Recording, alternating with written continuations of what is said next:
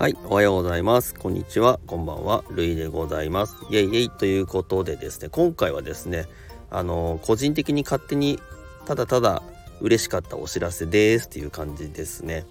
あのサムネにあるんですけども、私あの楽天ルームというものをですね、えー、一時期頑張ってやっておりましたが、最近はですね、もうスタイフにどっぷりハマってまして、全く楽天ルームやってないですね。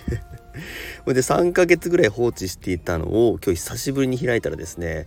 あの1件売り上げが立ってたんですよ。うわー久々にこの画面見たと思って、えー、思わず収録したくなっちゃったっていう感じでございました。はいということでですね、えー、そんなそんなそんなゆるいお話でございました。では今日も皆様が楽しい一日を過ごせますように。ではではイエイイエイ。